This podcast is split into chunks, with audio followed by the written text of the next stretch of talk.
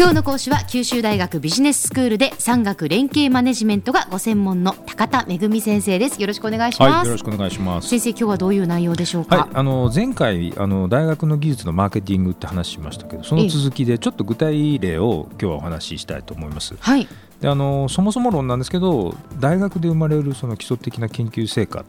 て、何に使えるのか全然わかんないわけですよね。はい、でそこを面白いユニークなアプローチで巨額のその大学に収入をもたらしたスタンフォード大学の事例をお話ししたいと思います。はい、でこれはですね1970年代に発明された遺伝子組み換え技術なんですね。ええ、でこれの特許なんです。はい、で70年代の前半に、えっと、スタンフォードの先生とかが、えー、この技術開発をして論文で発表したんですけれども、え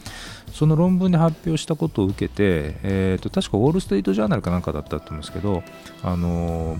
アメリカのメディアがそれを取り上げてこれはなんか画期的なことなんじゃないかみたいなことを記事で書いたそうなんですよ。でそうすると大学の技術移転オフィスの、えー、と創設者だったニルス・ライマスっていうあの有名な人がい。るんですけども、はい、あの今すごいおじいちゃんで引退してますけれども、でそのニルス・ライマスさんがその新聞記事をある朝パッと目にして、うん、おこれうちの大学の話じゃないかということで、早速その先生に会いに行ったんですね。で最初は、えー、っとその先生はいや僕のと技術はまだ20年も30年もあの世の中で使われるのに時間かかるから、うん、特許とか取っても意味ないと思うよとか、うん、結構ネガティブだったんですよ。でそれとか特許取るとあのみんな使いたい時に使えなくなるとか、ええ、なんかネガティブな印象を持たれていて、はい、だけどニルス・ライマスは丁寧に説明していやそんなことないよと、うん、むしろ特許取ることでその技術の社会普及が広まる可能性もあるよっていうことを言ってでとりあえず特許出願を完了させたんですね。はいそれでで特許出願を得たそのライマスは、はい、これどういう技術移転をすべきかなと。いうことを考えたんですね、うん、で遺伝子組み換えってどういうところで使われるかまだ全然イメージできなくて、まあ、多分あの研究者は研究用の試薬としては使いたいだろうと、まあ、そのニーズがあるのは分かってるんですね、うん、でもそれ以外に例えば医薬品とか、はい、その医薬品の前のその病気かどうかの判断する診断薬とか、であるいはその化学メーカーがこういろいろ大きなプラントで発酵とかさせててその時に使うなんかバクテリアをちょっと強力なバクテリアに変えちゃいたいとか、まあ、そういう時なんかに使うとか、まあ、いろんな範囲がまああるだろうなと思ってでそうするとこれ1社に独占権を特許って独占権が取れるっていうのが一番メリットなわけですけど1社にこれ独占権与えていいのかなっていう、まあ、そういうことをあのいろいろ考えたわけですあなるほど。で最終的に実は大手の医薬品メーカーの担当者の人なんかも仲良しがいたのででライマスはそういう人たちとも話をして、うん、でどういう条件だったら産業界はライセンスを受けやすいかと。いうことを、あのー、考えて決めたんですね。4種類のライセンスのパターンにしようとい。うことは決めたんだけど、はい世の中の企業がまだその技術の存在を広く知ってないという問題があったんですね。うんはい、でどうしようかなと、えー、いうことでライマスが取った方法っていうのはあの科学雑誌であの有名な「ネイチャー」とか「サイエンス」とかってああいうトップジャーナルと言われるようなものがありますけど、はい、あそこに広告を出すっていうことを考えたんですよ。でスタンフォード大学は遺伝子組み換えの技術をこれこれの条件でライセンスしますよと。でそのライセンス契約を結ぶ期限は今年の12月末ですよと。それまでにライセンス希望する会社は1万ドルの小切手契約一時金ということで、え1万ドルの小切手を送ってきなさいよと、はい、で契約書を送ってそれでお互いに合意してサインしましょうと。い。う、はい、まあ、そういう中身だったんですよね。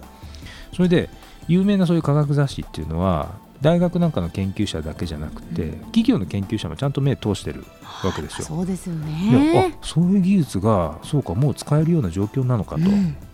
で研究者コミュニティでその遺伝子組み換え技術っていうのをが使えるっていうその需要をですね喚起する役割がその広告だったんですよ。単に売り込みっていうよりもそのまだ需要が明確でない技術に対して需要をこう喚起するそういう役割だったんですね。で最終的に、えー、っと1981年の8月に広告を出してその年の12月末が締め切りだったんですけど、はい、なんと75社がライセンスを申し込んでそれだけで契約一時金1社1万ドルですから、ええ。75万ドルだから7500万円の収入をその年だけで得たと。はあで最終的にこの遺伝子組み換え技術っていうのはええ。450社以上にライセンスされてうん。2.5億ドルですからまあ250億円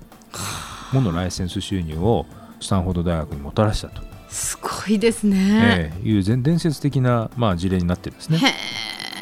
でこれはですねまあ偶然とかそういうこともあるのかもしれないけれどもうん。一番大きいのはやっぱりそのニルス・ライマースとえいう人が類まれなるマーケッターでえですね、うんでどうやったらその潜在的な需要を喚起して、彼らが使いたいと思ってその技術を使ってくれるかはい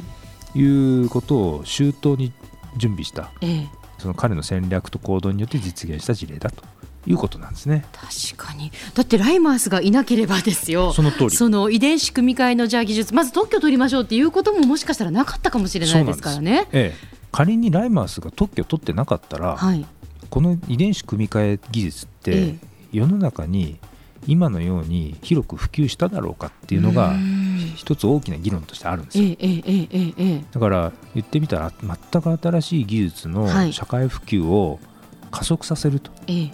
う意味合いが大学の技術移転で今回のマーケティング手法には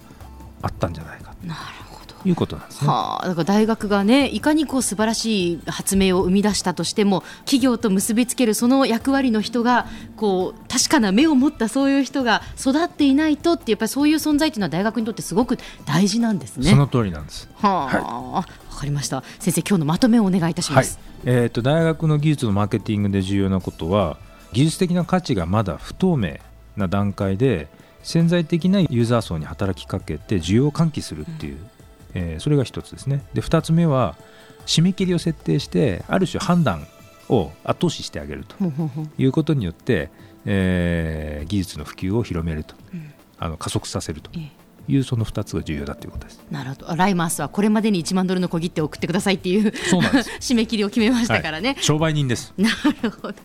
えー今日の講師は産学連携マネジメントがご専門の高田恵先生でした。どうもありがとうございました。はい、ありがとうございました。